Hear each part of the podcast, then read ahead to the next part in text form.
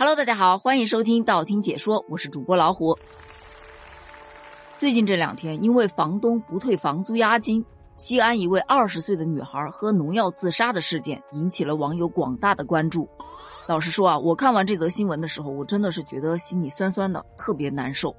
这个事呢是这样的，有一位叫佩佩的女孩，今年二十岁了，在西安上大学，读大三，已经开始实习了。为了上班方便呢，在二零二一年的六月十四日，他就在联智花苑租了一室一卫，租期是一年。在房屋租赁合同当中明确写着，房租是每半年付一次，每次需要付一万一千四百元，以及房屋设施还有电器家具的押金三千元。在合同的最后空白的地方还手写有两条补充条款，第一个说的是合同期内，如果乙方想转租，需要提前与房东协商。如果经过房东的同意，乙方就可以进行转租。转租成功之后，甲方会退还乙方押金以及剩余的房租。第二条就是，房东同意乙方在房间做饭，墙面自然损坏，乙方不需要承担赔偿责任。在租房期间呢，佩佩同学因为心情变得很差，然后妈妈就把他接回家去做了一项检查。在十月份的时候，他就被确诊为有双向情感障碍。就是既有狂躁症发作，又有抑郁症发作的这种这种常见的精神障碍，属于精神类的疾病。就是当他狂躁症发作的时候，就会情绪特别高涨，言语活动增多，精力很充沛；而当抑郁症发作的时候，又经常表现出情绪特别低落、愉快感丧失、语言活动减少、疲劳或者迟钝这样的症状。其实说白了，就是不太能控制自己的情绪。那孩子病了吗？在十月三十一日，他考完了试之后，他的妈妈就开车把他从西安接回了老家。而当时呢，他已经在考虑退掉房子了。本来嘛，就离着半年还差四十五天，就想着把房子转租出去。这个时候，房东呢是不希望他找中介出租的，于是就表示称：“我给你租。”而且，房东说这句话的时候，女孩的妈妈就在跟前。当时，房东验收房子的时候已经说了没有问题。那么接下来，按照合同的约定，如果房子租出去了，房东是需要退还押金和剩余的房租的。那么在十一月九号，佩佩回西安去参加专升本报名的时候，想起自己租的房子里面还有东西没拿，而当他到达出租屋的时候，发现里面已经有人在住了，所以当时佩佩就给房东发了微信，说房子既然已经租出去了，那是不是可以退还我押金和剩余的租金呢？当时房东的回复是好的，叔叔会算清楚。该给你退的，叔叔一定会退。如果房东按照他说的退了，后面这一切都不会发生。可问题就在于他没退呀。当时呢，佩佩就帮房东算了一笔账，说押金是三千元，水费、电费加在一起是四百七十元左右，就算五百元吧。那么房子租期距离半年还有一个月，整月的租金是一千九百元，加在一起扣掉水电费，你应该退我四千四百元。但是房东不同意了。这不是你那样算的，叫人打扫房子、擦玻璃、重设密码、卫生间的花洒漏水以及灯掉下来了，这些都是问题，都是要扣钱的，不是由你来算的。今天退不了。但是佩佩当初走的时候，房东是验过房的，当时也说了是没有问题，而且他那个什么卫生间的灯啊，还有花洒的问题，其实是在佩佩搬进来之前就一直存在的问题。所以佩佩就觉得这些不应该由他来承担，而且他在离开房子的时候也是打扫过卫生的，但房东坚持认为该扣的就必须得扣。你如果觉得不合适，你可以去找中介，但是以前那个中介你现在去哪儿找呢？找不到了呀。于是呢，就因为退钱还是不退，以及退多少，佩佩就与房东进行了多次反复的沟通。每一次问他准备什么时候退钱的时候，房东都是顾左右而言他，就是不去正面的回应他。佩佩也是特别坚持啊，持之以恒的追问，最终呢，房东告诉他，大概也就只能退你两千块钱左右了。你想想，原本是要退四千四的，那剩下的两千四扣在哪儿了呢？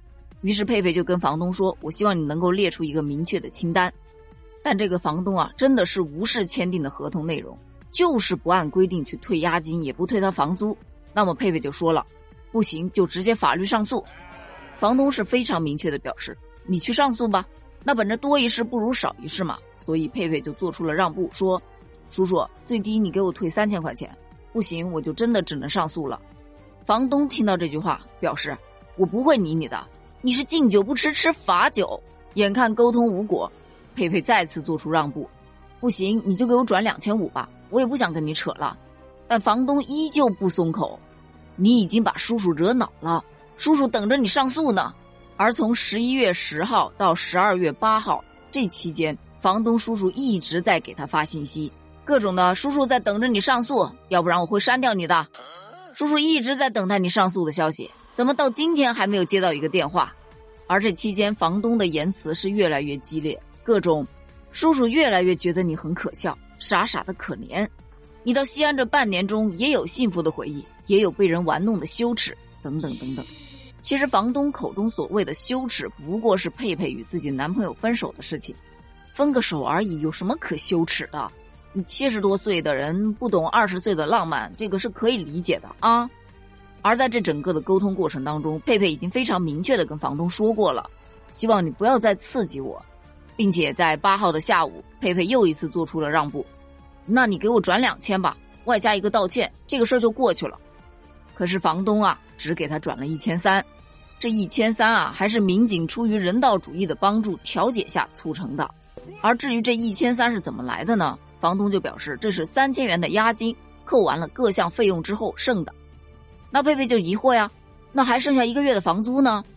房东又很无耻的说，这个是不会给你算的，因为房子是我租出去的，不是你出租的。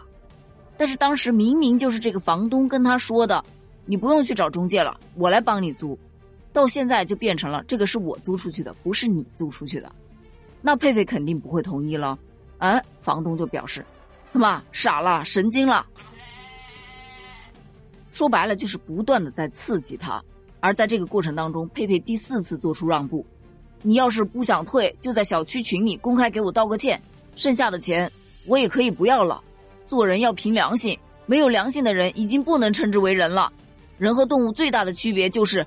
人有道德，但动物没有。而房东看到这一番话，破口大骂，啊，骂的太难听了，我就不在节目当中去复述了。而佩佩跟他说：“你不要刺激我，我心情很不稳定。”房东就表示：“啊，我是吃饭长大的，不是被你吓大的。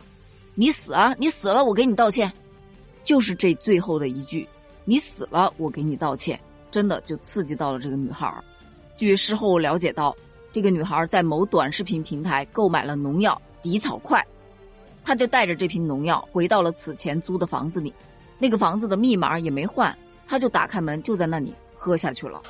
她是下午四点左右喝的药，警方接到的报警时间是四点半，当时那个房子里面合租的人是看到佩佩在门口那里独自喝了药的，而房东并不在现场，佩佩当时打他的电话没有打通。而想到房东说的那句“你只要自杀，我就相信你”，他就想着我又没有做错，我就要用这种方式来证明自己的清白。于是，一条鲜活的生命就这么没了。其实，这个女孩在喝农药的时候，她的思维是非常清晰的。她喝下了农药之后，先是以短信的方式向自己的闺蜜表达了遗愿，说我在哪哪哪，我带了两部手机啊，里面有我和房东的聊天记录、通话记录，你一定要帮我保存好。房东说过了，我死了之后就会给我道歉的。对不起，麻烦你来送我最后一程了。然后他给朋友发的第二条短信就是两个字：报警。而与此同时呢，他自己也已经通过短信报了警。短信内容写的是：我是佩佩，我在哪哪哪，我已经服农药自杀了。现在手机静音，接不到电话。接下来的事情就交给你们了，谢谢。我的手机屏幕上面都有我父母的联系方式。不用送我去医院了，我不需要抢救，就算抢救也已经来不及了。我只需要房东的道歉，尚可安息。谢谢你们。而接到报警的民警迅速出动，把佩佩送到了西安市的中心医院。而当佩佩的父母赶到的时候，佩佩已经刚刚洗完了胃，而且很清醒。他对父亲说：“你们一定要给我讨一个公道，要房东道歉。”说完了之后，这个昏迷过去的孩子。就再也没有醒过来了。看完这则新闻，我真的是觉得心里很痛很难受，因为对于一个大三的女孩，刚刚踏入实习期，这三千块钱对于她来说真的是巨大的。我那个时候刚刚从学校出来去实习的时候，也是因为租房的时候房东多扣了我几块钱的水电费，我都心疼的要死啊，找房东要了回来。所以佩佩的这种感受，我真的是可以体会得到。而这位房东确实心有点太黑了，佩佩已经一而再、再而三的做出多次的让步，却依旧换不来他的一丝良心。不仅仅是克扣的问题，在事后他就来了这么一句：“哦，他死了。”哎，我真没想到他会走极端。也就是说，真的就是因为一句话杀人于无形啊。因为网络上谴责这个房东的人啊，实在是太多了，在这儿呢，我就不说他了。我只想说一下，这个女孩子真的太傻了。一个女孩在外面打工，在外面求学，本身就是一件不太容易的事情。当你遇到问题的时候，一定要跟家里去商量，不要自己一个人硬扛。没有什么过不去的坎儿啊。希望这样的悲剧不要再发生了。今天的节目就到这里吧。关于这件事儿，你有什么看法呢？欢迎在评论区咱们一起探讨一下，评论区见，拜拜。